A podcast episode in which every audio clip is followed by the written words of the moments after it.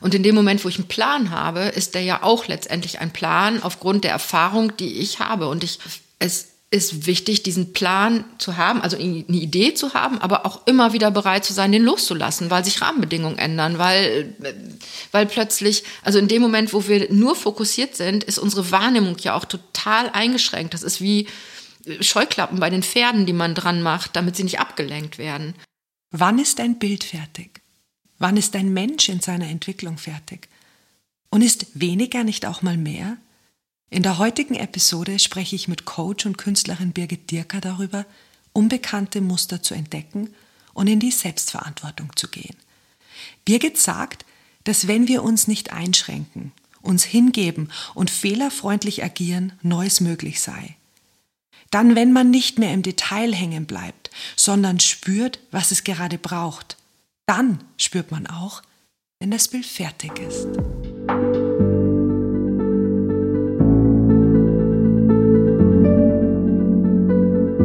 Birgit, du hast dich nach äh, knapp 20 Jahren im Vertrieb selbstständig gemacht. Ja. Mittlerweile arbeitest du als Künstlerin, als Coach, als Trainerin und unterstützt Menschen in der Führung.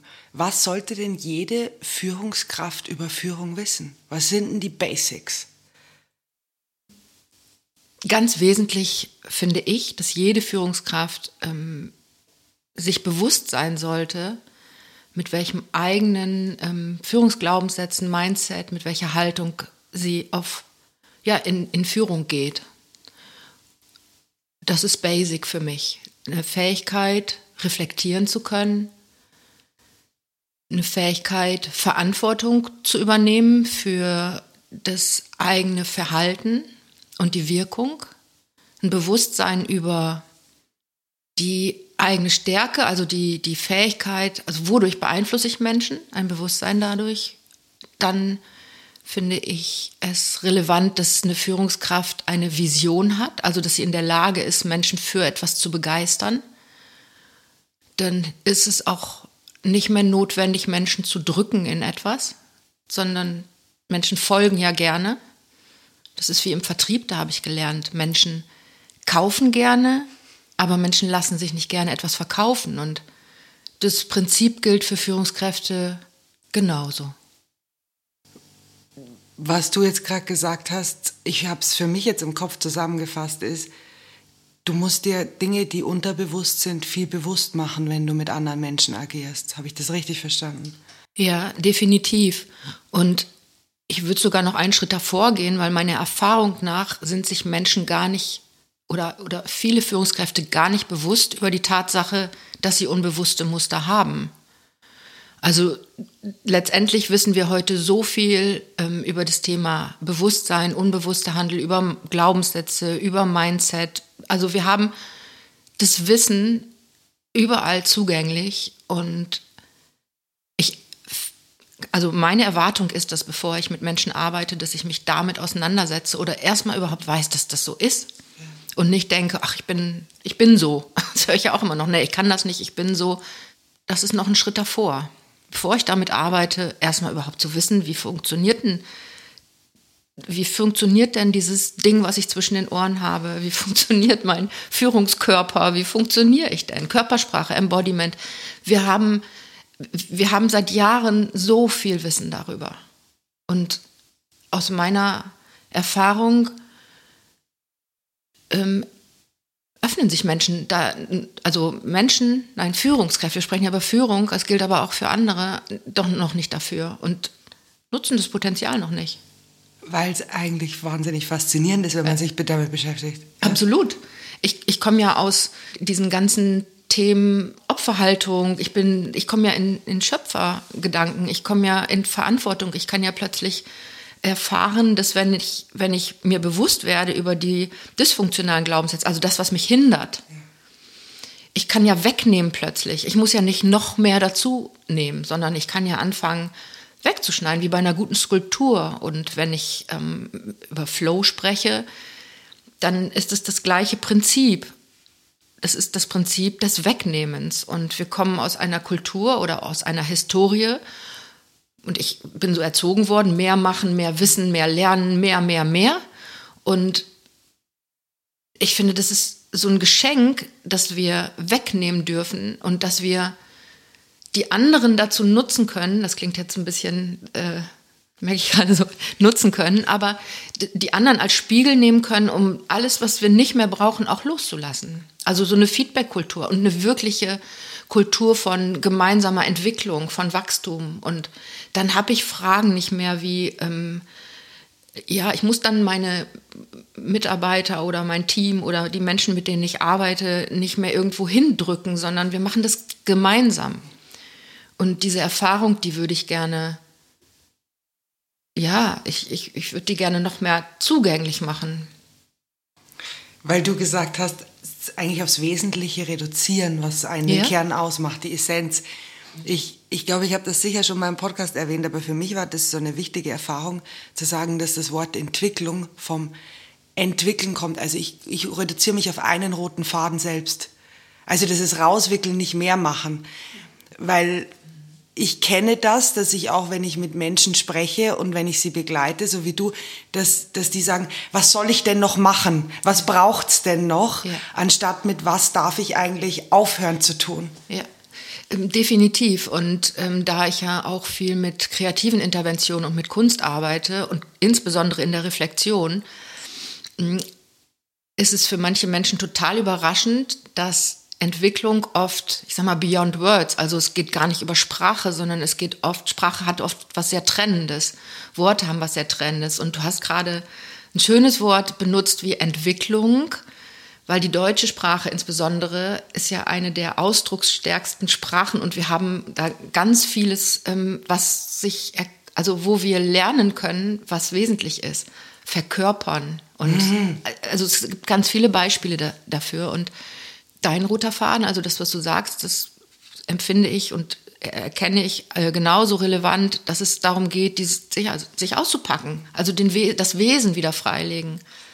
Weil du ja Künstlerin bist und du die Kunst schon angesprochen hast, was glaubst du, sind Dinge, die wir von der Kunst lernen können und eins zu eins auf die Führung übertragen könnten?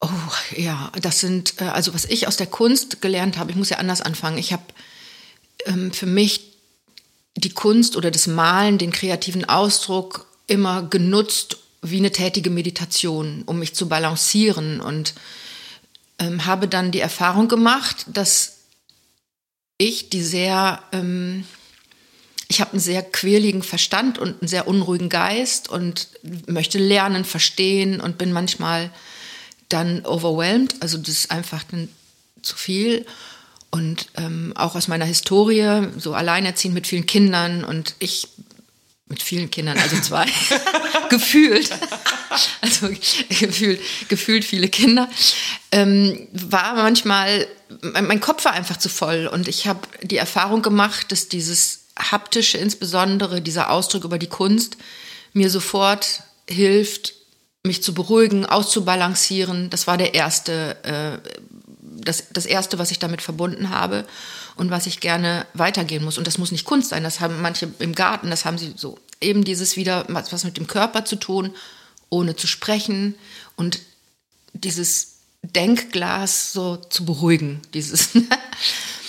und nicht noch mehr Steine, Denksteine reinzuschmeißen, sondern wirklich Ruhe einkehren zu lassen. Das war das Erste. Und dann im Laufe der Zeit, als ich meine ersten Führungsjobs übernommen habe, habe ich natürlich immer weiter auch gemalt und mich ausgedrückt über Farbe und Form und habe dann festgestellt, wow, es gibt sehr, sehr vieles, was wir über Führung lernen können, was aus, in der Kunst begründet ist.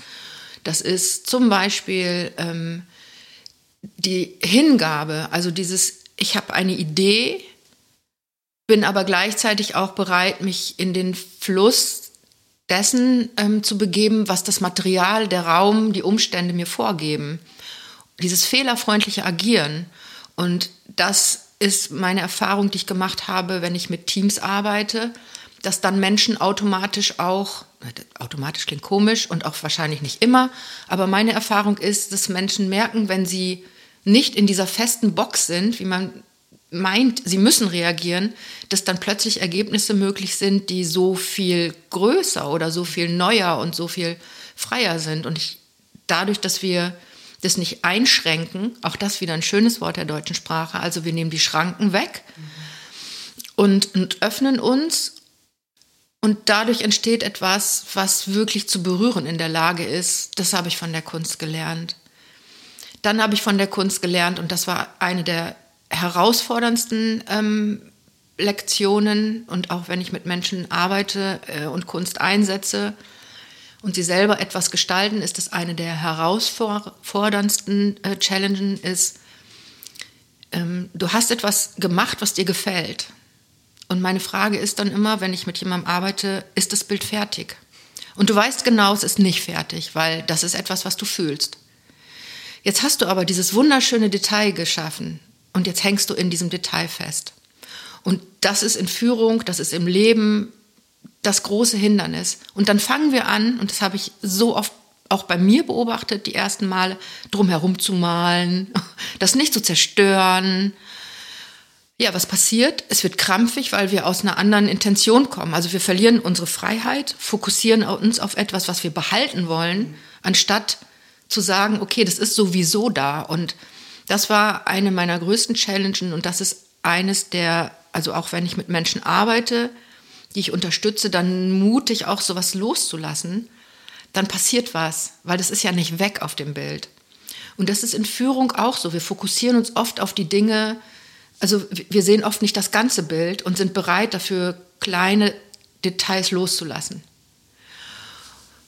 Und das, hat, das ist auch etwas, was die Kunst mich gelehrt hat. Die Kunst hat mich auch Disziplin gelehrt. Ganz wesentlicher Faktor. Ähm, das wird oft, wenn ich über Kreativität spreche, dann denken ja Menschen, das ist so Chaos und Unordnung und so. Und ich bin ein sehr disziplinierter Mensch und die Kunst bedarf auch Disziplin. Ich muss wissen, wo mein Material steht. Also das ist so die Reinigungsprozesse. Ähm, dieses auch, wenn ich merke, es fließt gerade nicht, dann ist ja so ein Moment, wo man sagt, ach, macht keinen Spaß oder geht nicht mehr und so. Und das kennen wir ja auch aus Führungsmomenten. Und dann ist es wesentlich eben nicht aufzuhören, sondern auch eine gewisse Disziplin des Weitermachens und des Nein, ich gehe da jetzt drüber über diese Schwelle des Widerstands, des inneren Widerstands. Und das Geschenk dahinter ist dann zumeist, dass dann auch etwas wieder fließt. Und meine Erfahrung ist, auch in der Arbeit mit, mit Führungskräften, dass dann oft dem Wider der Widerstand gefüttert wird und nicht die Kraft, die wir brauchen, um diesen Widerstand aufzuheben und den Fokus zu verändern, wieder auf das, was dahinter liegt, sondern wir gucken auf den Widerstand und beschäftigen uns dann damit und nicht und vergessen das große Bild und dass es manchmal einfach Mut und Disziplin bedarf, um darüber zu gehen. So. Wie du das jetzt erzählt hast mit diesem, wir beschäftigen uns mit dem Widerstand. Mhm die zwei Worte, die bei mir sofort aufgepoppt sind. Eins hast du schon erwähnt, ist Mut, aber das andere ist äh, der konstruktive Zweifel. Oh ja. Also man kann ja auf den Widerstand schauen und das ist ja auch zu entdecken, welches Muster ist dahinter und was triggert mich oder so.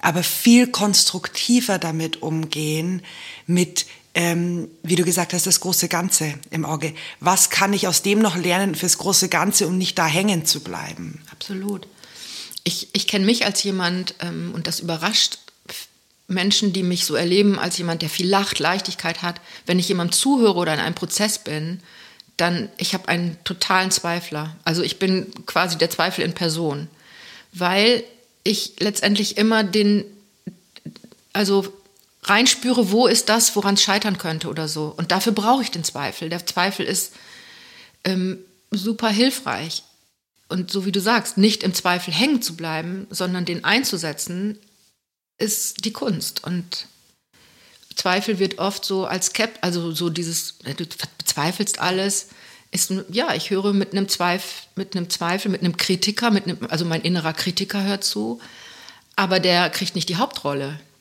Ne? Also der ist einfach Teil des Games, aber nicht Bestimmer. Ich denke jetzt noch einen Schritt weiter.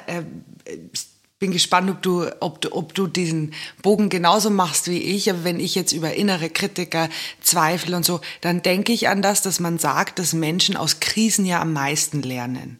Glaubst du das auch? Ähm, das glaube ich nicht, sondern das habe ich ja erfahren zuhauf. Also ich glaube, ich habe einige Krisen in meinem Leben ähm, erlebt und kann sagen, dass dieses Krisengold, was darin zu finden ist, die, die Schätze, ähm, ja, mich zu dem gemacht haben, was ich bin. Das ist, klingt jetzt so platt. Aber letztendlich glaube ich da, also was ich glaube ist, dass wir ohne Krisen nicht wirklich, wirklich wachsen können. Und zwar nicht, weil das so toll ist, wenn irgendwas Doofes passiert, sondern wenn wir das annehmen als ähm, etwas, woraus wir was gestalten können. So wie bei dem Bild. Also. Was ich bei mir selber gemerkt habe, ist,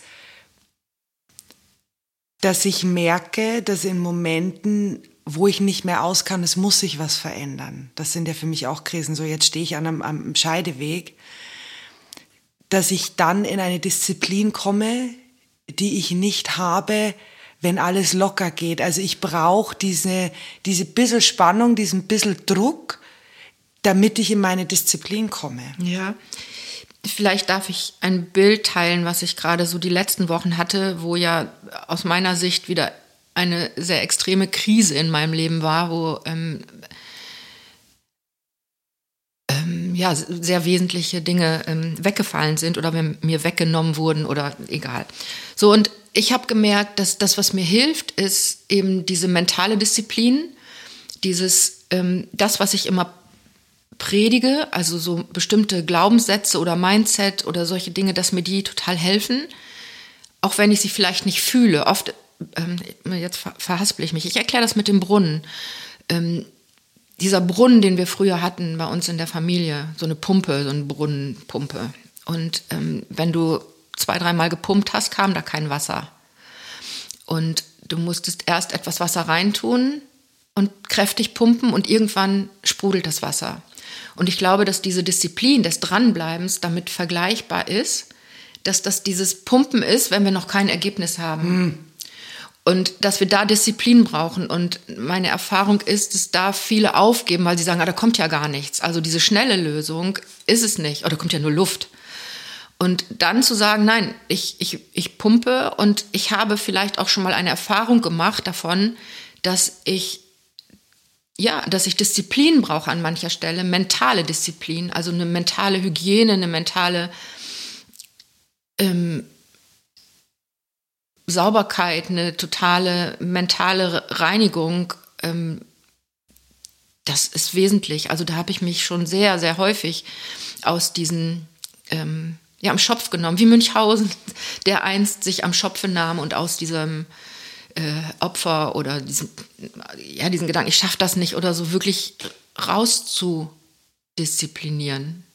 Das klingt komisch.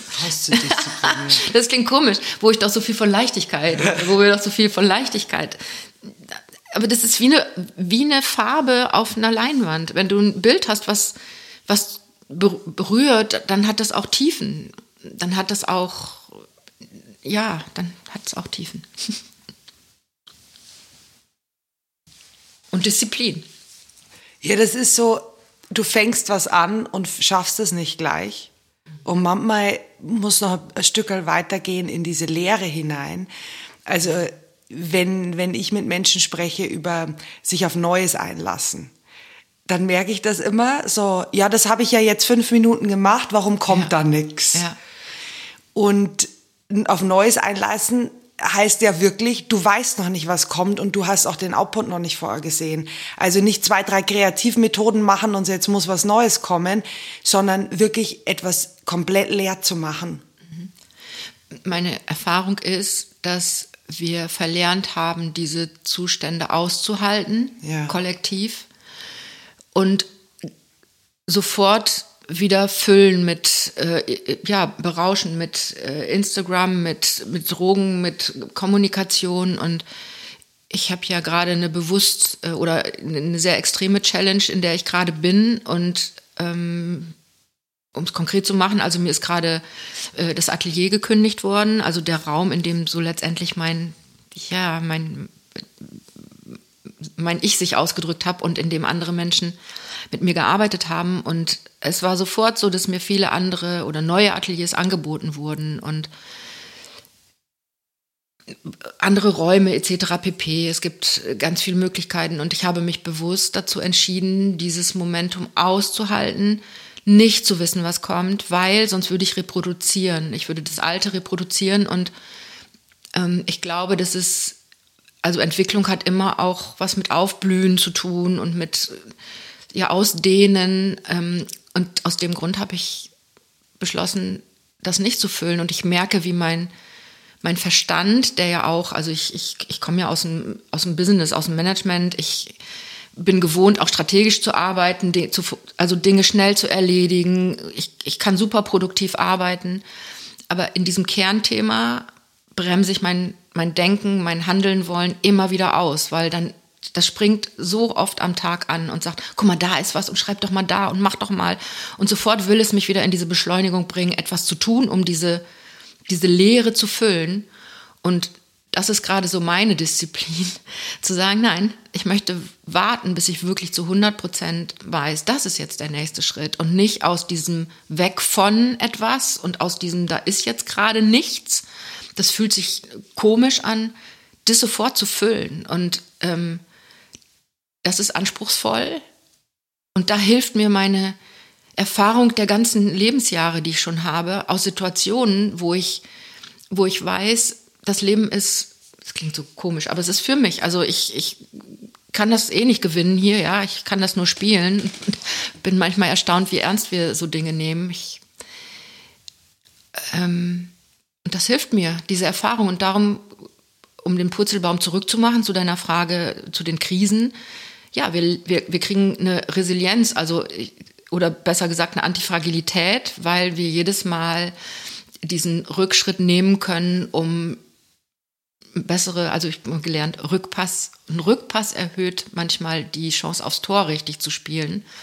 Und ein Spieler bewertet das auch nicht als Niederlage, wenn er einen Rückpass spielt. Und wir bewerten das oft so, wissen das aber gar nicht. Also wie vermessen ähm, von uns, dass wir denken, das ist jetzt schlecht. Wir wissen das nicht. Manchmal sind Situationen, die mir passiert sind, wo ich gedacht habe, oh je, das, wie soll das werden, sind zu ganz was Großartigem geworden.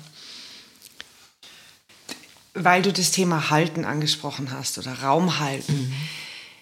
Ich habe äh, mal mit einer äh, Bestatterin ein Interview gemacht und mhm. habe gefragt, was denn das, das Wichtigste ist oder wie man gut darauf reagieren kann, wenn jemand verstorben ist. Und sie hat gesagt, die Stille und auch die Stille auszuhalten. Und jetzt beschäftige ich mich viel mit Körper und Meditation und Emotionen. Und ich komme immer wieder auf die Basis, diesen Raum für sich selber erstmal zu halten, nicht zu wissen, was das nächste ist und einfach mal nur zu sein und entweder den Schmerz zu spüren oder, oder in dieser Stille zu sitzen und mit sich selber zu sitzen. Ja. Jetzt arbeiten wir ja beide in einem Beruf, wo wir das für andere Menschen tun. Um es jetzt wieder zurückzubringen auf die Führungskraft. So, was hast du gelernt? Wie kann ein Mensch für andere den Raum halten und wie wichtig ist es auch für eine Führungskraft, für andere einen Raum zu halten?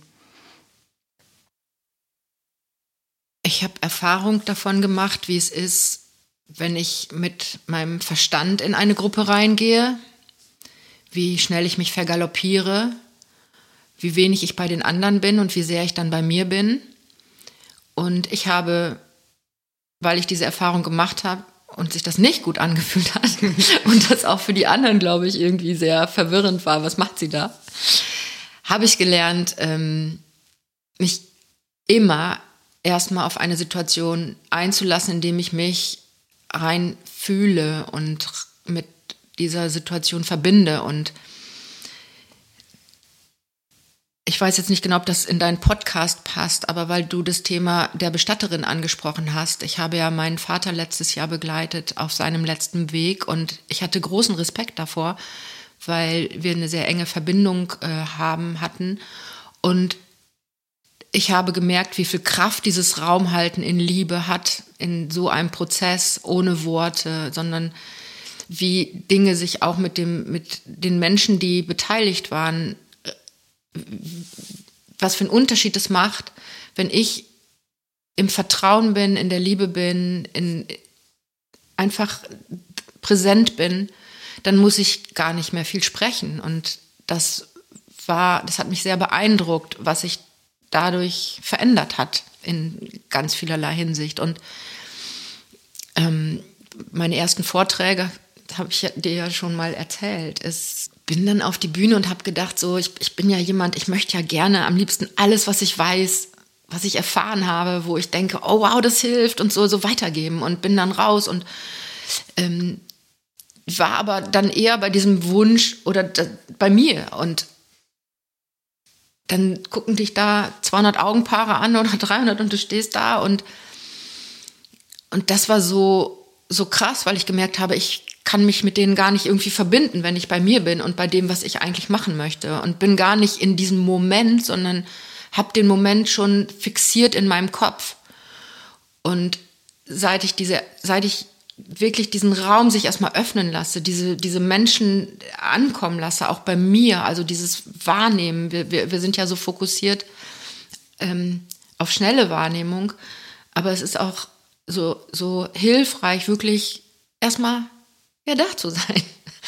Ja, wie ist denn das einfach mal da zu stehen? Und dann passiert Magie, dann passiert etwas zwischen Menschen. Und dann connecten wir uns auf eine ganz anderen Ebene. Und dafür, also seit ich dafür so sensibel bin, ja, ich teile das total, was du sagst. Also wir kommen ja auch nicht als Verstand in einen Raum, wir kommen ja als Körper, wir sind Körperwesen. Und Corona hat uns ja auch insbesondere gezeigt, insbesondere auch den Führungskräften, mit denen ich arbeite, was mit ihren Körpern passiert, wenn sie sich äh, nicht mal eine Pause zwischen den Meetings gönnen und also ich habe da Menschen gesehen, die sind, die, die haben komplett sich dissoziiert von ihrem Körper. Die waren, ich erstmal gesagt, erstmal, fühl mal deinen Körper erstmal wieder.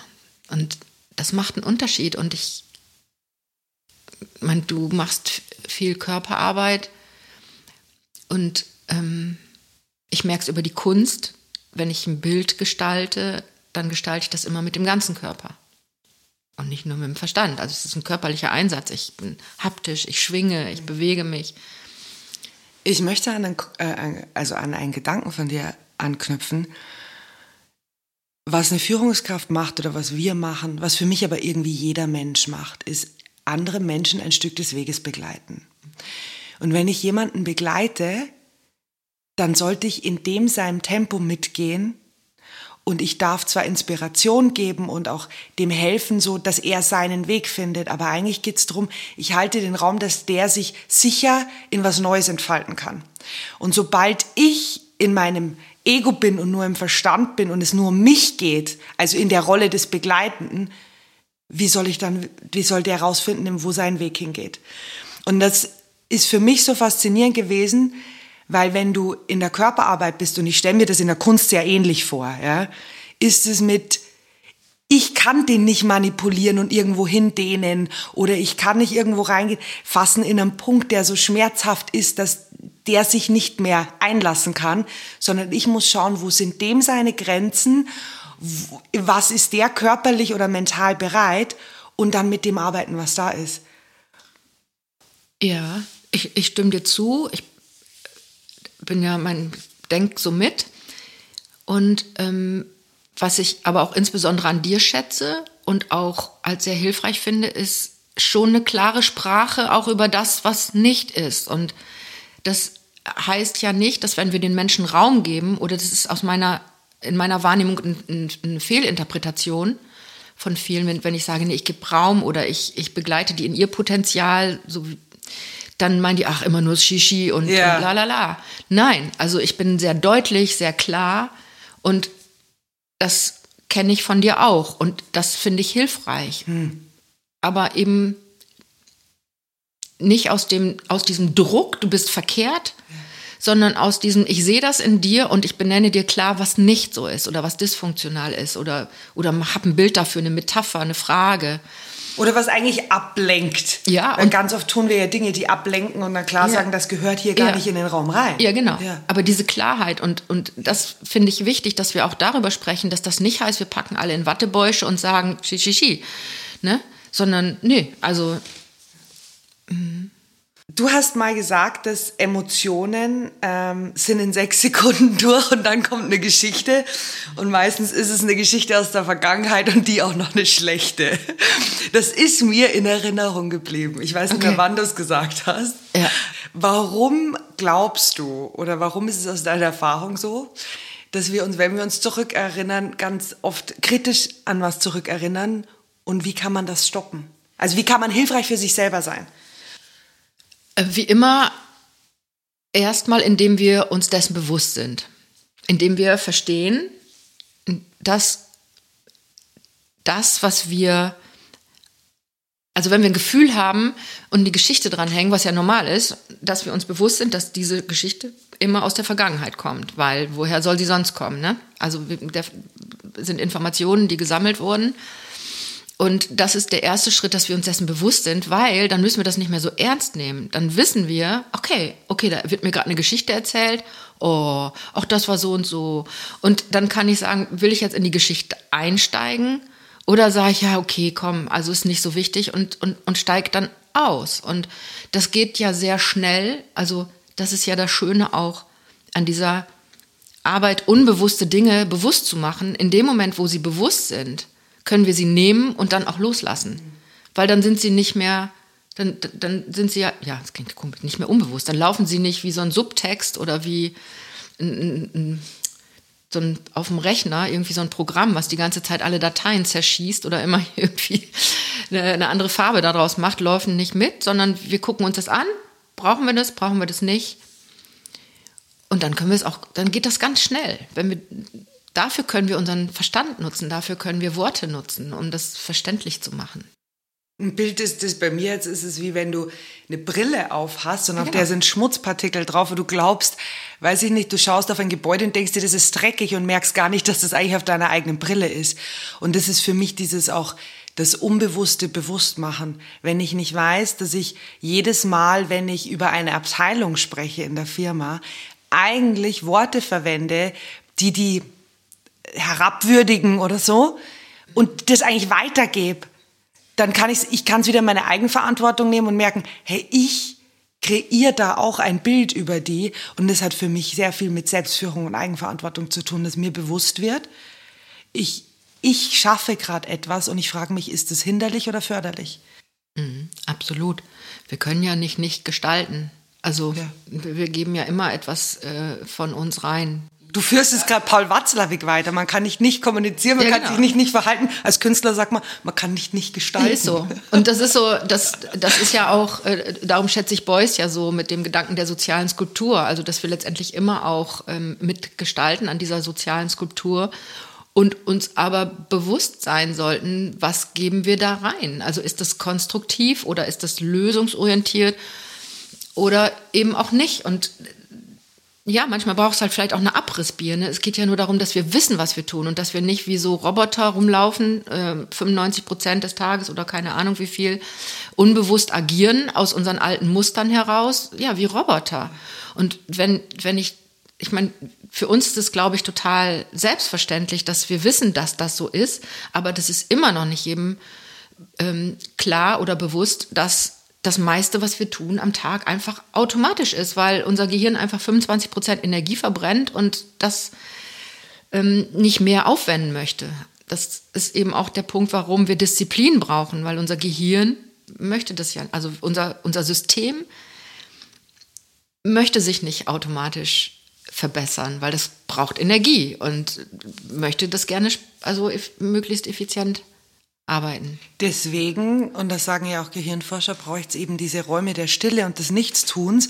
Es wird ja immer bös fast schon als Prokrastinieren auch benannt. Aber in Zeiten, in denen nichts passiert, in denen nämlich dann Neues passieren kann, weil man nicht mit Mustern immer beschäftigt ist und nicht lauter Programme nebenbei laufen.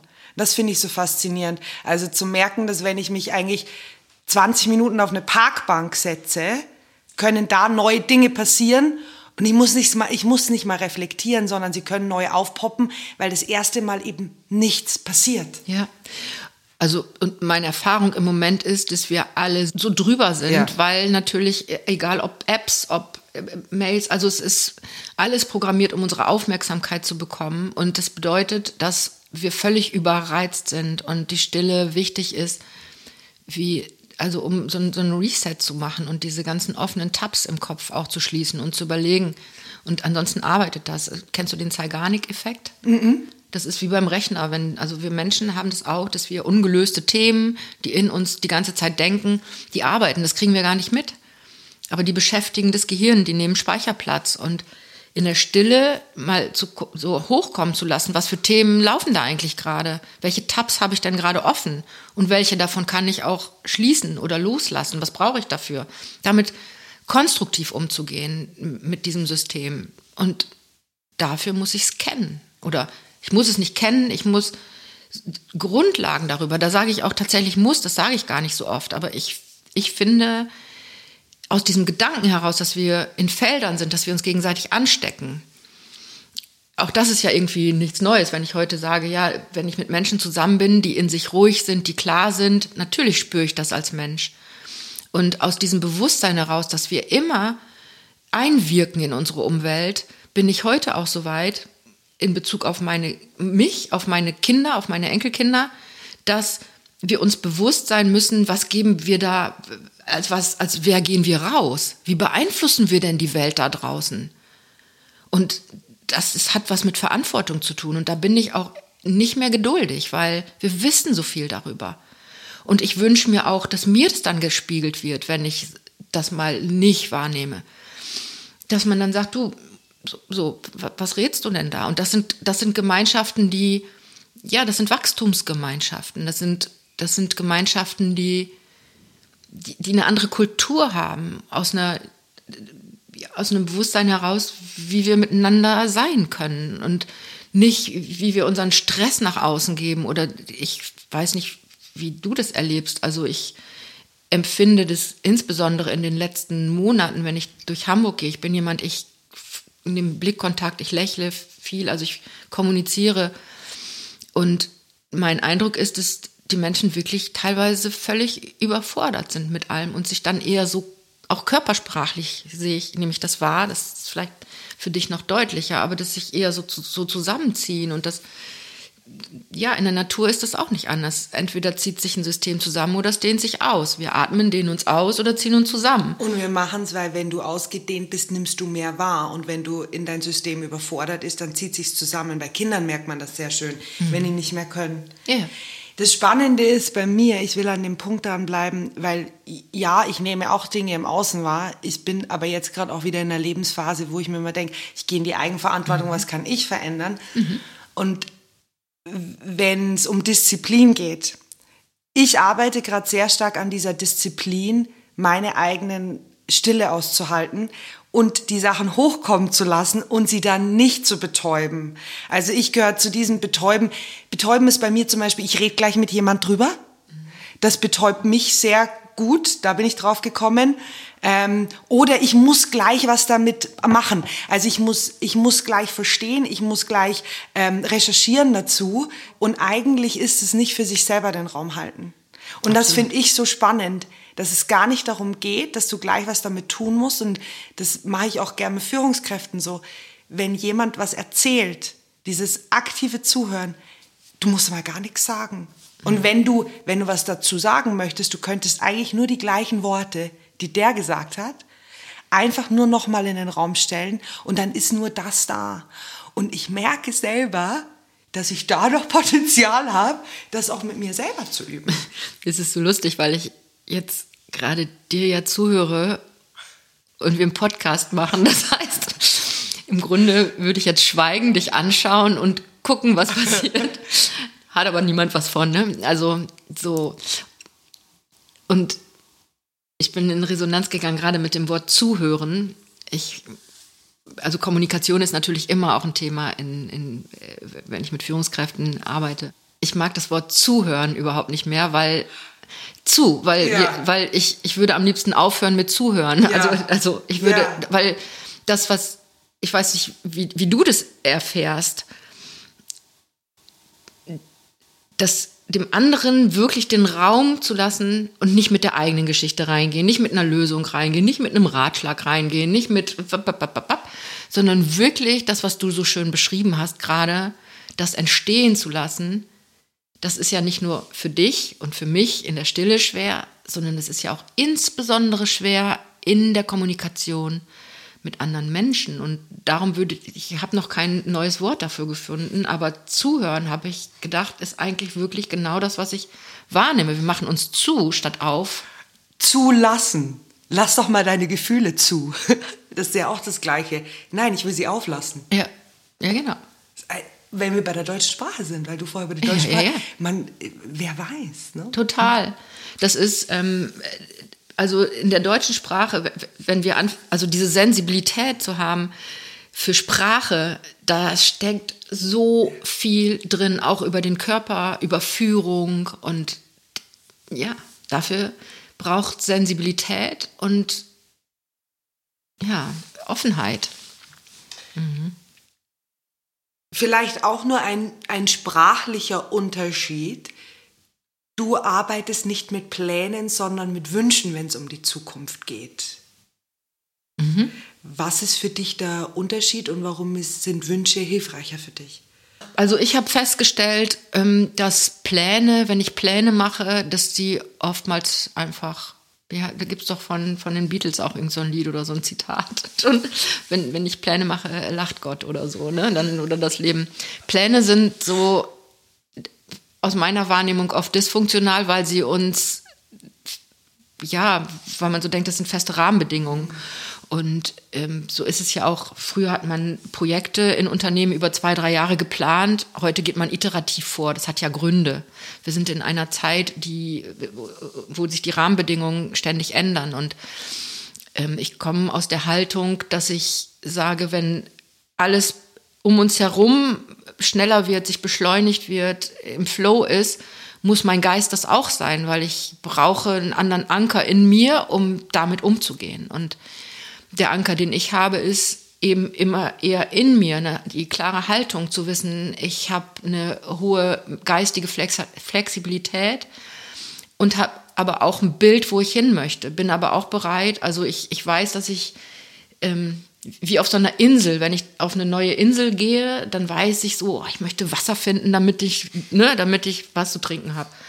Aber ich gehe nicht mit einem Plan dahin, weil ich kenne die Insel ja noch nicht. Und, und dieses Vorgehen zu wissen, ich habe in meinem Werkzeugkasten ein, vielleicht einen Hammer, eine Säge, dass ich eine Brücke bauen kann oder so, dass ich, dass ich Werkzeuge sammle, mit denen ich eine möglichst hohe Wahrscheinlichkeit habe, um dieses, diesen Wunsch, dieses Ziel, diese Vision umzusetzen sammle ich eher Werkzeuge dafür, die ich dann flexibel einsetzen kann, wenn sich Rahmenbedingungen ändern. Und ich glaube, dass das auch in Führung hilft und auch in Führung hilft, also um diesen Bogen wieder zu dem Führungsthema zu bekommen, wenn ich weiß, welcher Mitarbeiter ist total, wen kann ich da, wer hat die Stärke, wer hat die Stärke und dann kann ich losmarschieren, dann habe ich die Vision und ich weiß, okay, da ist jetzt das, boah, das kann, das kann Hans Dieter besonders gut oder das kann, das, und dann weiß ich das. Das ist wie, dann kann ich ganz flexibel mit so einem Team auch agieren und das funktioniert ganz gut. Wie du von der Insel erzählt hast, ja, also du möchtest Wasser finden, aber du kennst die Insel ja noch nicht. Das ist so, wenn man, wir meinen oft, wir haben einen Plan für was kommt. Und wenn wir ganz ehrlich sind, haben wir ganz oft einen Plan eher mit was im Hier und Jetzt ist. Also so im Beispiel, wir sitzen jetzt gerade in Wien und ich möchte nach Hamburg. Ich erlebe immer wieder Menschen, nicht nur mich selber, die mit der Straßenkarte von Wien nach Hamburg fliegen. Und dann in Hamburg Wien suchen. Weißt du, was ich meine? Ich weiß genau, was du meinst. Und sich darauf einzulassen, also sinnvoll macht vielleicht noch von Hamburg eine Karte zu nehmen, aber dann suche ich Punkte, die Wien ähneln. Also ich will dann in ein Museum gehen, anstatt dass ich mich auf einlasse, was bei Hamburg anders ist, weil da gibt's Kanäle und viele Brücken. Du hast mir erzählt, sogar mehr als Venedig. Ich wusste es nicht. Aber das ist doch spannend, wenn ich es erleben darf. Und, und so diesen Werkzeugkasten zu haben mit, ich habe einen guten Orientierungssinn und ich weiß, dass meine Beine funktionieren, ich nehme die richtigen Schuhe mit, ist wichtiger als die Karte. Genau. Das ist ähnlich wie dem, ähm, worüber wir ähm, eben gesprochen haben, mit dem Verstand und den Geschichten, die man dranhängt. Und in dem Moment, wo ich einen Plan habe, ist der ja auch letztendlich ein Plan aufgrund der Erfahrung, die ich habe. Und ich, es ist wichtig, diesen Plan zu haben, also eine Idee zu haben, aber auch immer wieder bereit zu sein, den loszulassen, weil sich Rahmenbedingungen ändern, weil, weil plötzlich, also in dem Moment, wo wir nur fokussiert sind, ist unsere Wahrnehmung ja auch total eingeschränkt. Das ist wie Scheuklappen bei den Pferden, die man dran macht, damit sie nicht abgelenkt werden. Und ähm, vielleicht auch noch ein, eins, was ich in, in diesem kreativen Prozess gelernt habe, was ich vorhin ja schon mal gesagt habe, ist, dass das oft mit Chaos oder so verbunden wird. Der kreative Prozess hat aber bestimmte Fa äh, Phasen. Und ähm, eine Phase ist, sich aufzumachen, zu sammeln, ja, und so und rumzuspinnen. Und dann gibt es aber auch die Phasen, wo es dann wieder darum geht, etwas strukturiert zu machen. So wie in diesem Bild mit der Insel, dann vielleicht ganz fokussiert und konzentriert eine Brücke zu bauen oder einen Tunnel und dann wieder auszuströmen. Also es ist so, da sind wir wieder in der Natur, ne, mit, fällt mir gerade so auf, so ausdehnen und meine, meiner Meinung nach dreht sich das ganze Leben um Balance. Also das, ja. das ist eine Balance. Und es geht nicht darum, jetzt nur chaotisch zu sein oder nur einfach durch die Gegend zu laufen, sondern eine Idee zu haben, die loslassen, also lebendig zu sein, zu atmen, ein lebendiges System zu sein, auch in Führung. Und ähm, ja, und den anderen lebendig sein. Ich bin ja oft schon, also mir ist oft schon gesagt worden, dass man nicht so ganz versteht, was ich mache und dass es doch hilfreich sei, mit Persönlichkeitsmodellen oder so zu arbeiten. Und ja, es mag bestimmt auch was Gutes haben. Und dann habe ich gesagt, ich habe eine ganz klare Haltung dazu, zu dem, was ich mache, wenn ich mit Persönlichkeitsmodellen oder anders gesagt, wir Menschen haben unheimlich viel Lust, uns in Schubladen reinzupacken weil wir uns verstehen wollen. Und da sind wir wieder bei dem Punkt auszuhalten, also nicht Wissen auszuhalten, ist für unseren Verstand, ey, das ist unfassbar schwierig. Und Persönlichkeitsmodelle, wie gesagt, es mag sein, dass es da gute gibt, keine Ahnung. Ich lehne die aus Prinzip ab, weil ich in dem Moment weiß, dass Menschen dann sagen, ach, der ist so und so und die Möglichkeit plötzlich verschließen, die da ist. Und vielleicht, ja, und ich möchte grundsätzlich jemand sein, der Möglichkeiten aufmacht und der, der nicht etwas von vornherein durch ein System beschränkt. Durch eine Aufgabe, die wir haben, ja. Also zu sagen, wir haben eine klar umrissene Aufgabe, das finde ich wichtig, ne? Also gerade in Unternehmen oder wenn wir, wenn wir Workshops machen oder Projekte, zu sagen, was ist am Ende da? Aber wie wir da hinkommen, das möchte ich nicht sofort vorgeben. Und darum finde ich das sehr, ähm, also für mich persönlich ja, passt das nicht. Ich möchte nicht, dass Menschen sich einsortieren. Und natürlich mache ich das auch manchmal, wenn ich so ein Horoskop lese, dann gucke ich natürlich auch, was steht da? was steht da? Und dann, ja, es ist halt auch entertainend, aber ja. ich, ich kenne halt viele Menschen, die mir dann erzählen, ich habe mal in einer Boutique gearbeitet, das weiß ich noch, so, ich habe ja schon so viele Jobs gemacht. Und da kam immer eine Kundin, also der ganze Laden hing voll mit tollen Sachen. Und die war aber bei einer Farbberatung vorher. und sie kam rein, gerade Körpers hatte äh, in der linken Hand ihre Farbkarte, ich werde es nie vergessen, und ging in einem Bogen um dies, mit dieser Farbkarte, die hat sich nicht ein Teil angeguckt. Und die hat überhaupt nicht gesehen, was da war. Und ich könnte mir vorstellen, dass die Gefahr bei manchen Menschen groß ist, zu sagen, ah, ich bin so und so und dann kann ich das und das nicht und dann, dann stecke ich in der Box. Und meine Aufgabe in dieser Welt ist Unboxing, also rausholen, weil das andere machen wir sowieso. Da braucht's, da braucht's mich nicht, ja. Und ich merke selber, wie schnell ich mich boxe, in, in, in eine Box packe und immer wieder da rauszukommen, immer wieder da rauszukommen. Was, ich kenne es von mir selber, diese Boxen geben eine vermeintliche Sicherheit. Genau. In der man meint, man ist sicher, aber eigentlich ist, fühlt man sich unsicher. Ja, und es ist ja auch okay. Also es, es geht ja nicht darum, das abzulehnen und zu sagen, wir wollen das jetzt nicht. Aber dieses, das ist eben nicht die Sicherheit, die uns endgültig oder die, die, die final ist oder die das Wesentliche ja. ist, sondern das ist ein Momentum oder das ist ein, ja, keine Ahnung, so wie eine Wohnung oder ja. ne? und ich, ich liebe meine Wohnung, also ich, ich, ich liebe Rituale, all das ist auch eine vermeintliche Sicherheit, aber ich sag mal, ich möchte auch so flexibel sein, dass ich ohne das alles kann. Sonst werde ich unfrei. Ich habe drei letzte Fragen an dich. Wow. Was ist deine größte Angst? Meine größte Angst, der erste Gedanke ist, dass meinen Kindern oder Enkelkindern was zustößt. Aber ich glaube, was mich wirklich tief berührt und was meine größte Angst ist, dass ich, ich habe einen sehr hohen intrinsischen, fast schon Druck, Menschen zu inspirieren oder Dinge weiterzugeben mein Lernen weiterzugeben. Und meine größte Angst ist, das nicht zu können und unfertig zu gehen. Also ich möchte möglichst viele Samen sehen oder Dünger geben, vielleicht noch eher. Oder Sonne oder Licht oder bla bla bla. Aber das ist meine größte Angst, das nicht zu vermögen. Was machst du gerade, von dem du noch nicht weißt, wie es ausgehen wird? ich lasse mich gerade äh, komplett auf dieses, also ich kappe mich gerade von einer Ressource, also meiner tätigen Kunst. Ich lasse mich gerade ein auf diesen Raum. Ich erkunde gerade ganz viel Neues und ich lasse mich auf diese neue Erfahrung, trotz mein hohes Alter, mein, meines hohen Alters, auch das auch nur ein Glaubenssatz übrigens, ähm, das mache ich gerade. Ich lasse mich tatsächlich ein in dieses Unbekannte und halte das aus und beobachte mich rigoros. Was kommt hoch? Was kommt an Ängsten hoch? Was kommt an Meinungen hoch? Was möchte ich sofort fixieren? Und ja. Du so. hältst gerade Raum für dich. Ich halte gerade Raum für mich, ja genau.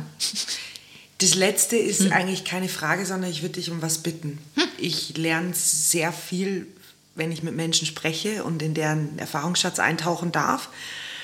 Und Zuhörer und Zuhörerinnen, die so einen Podcast anhören, die lernen ja auch über, über die Geschichten, die jemand anders erzählt.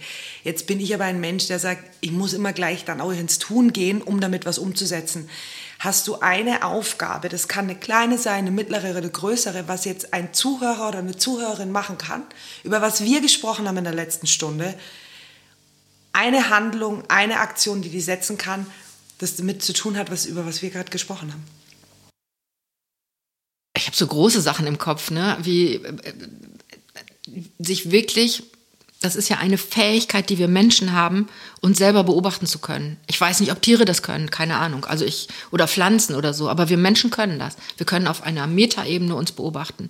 Und das, was wir sofort machen können als, äh, als, als tolle Übung, uns mal uns zu beobachten, wirklich mal zu versuchen, zu versuchen, zu tun, zu machen, einen Tag immer wieder zu gucken, was mache ich gerade? Also so, wie, wie nehme ich mich gerade wahr? Das ist eine schöne Übung, die, die jeder machen kann, insbesondere auch im Umgang mit anderen. Wer bin ich, wenn ich morgens ins Büro gehe? So. Nicht einfach nur sein, sondern sich zu beobachten, als ob ich jemand Fremdes bin. Neugierig, nicht wertend. Und nicht dann runterstrafen, wenn, wenn man sagt, oh Gott, da hast du jetzt nicht dies und das, sondern ganz, ganz neugierig, wertungsfrei zu beobachten. Das ist etwas, was jeder sofort machen kann und was, glaube ich, auch echt richtig Spaß machen kann. So, ja. Vielen, vielen Dank für das Gespräch. Und ich freue mich jetzt schon, weil ich jetzt mit deinen Augen dann meine Stadt entdecken darf, weil du mir jetzt dann etwas von meiner Stadt vorstellen wirst, das ich noch nie gesehen habe. Die Wiener Sezession. Oh, ich freue mich so. Vielen, vielen Dank, liebe Katharina, für, für die Fragen, für die Anregung und ähm, für die Möglichkeit, mit deinen Augen die Wiener Sezession zu sehen.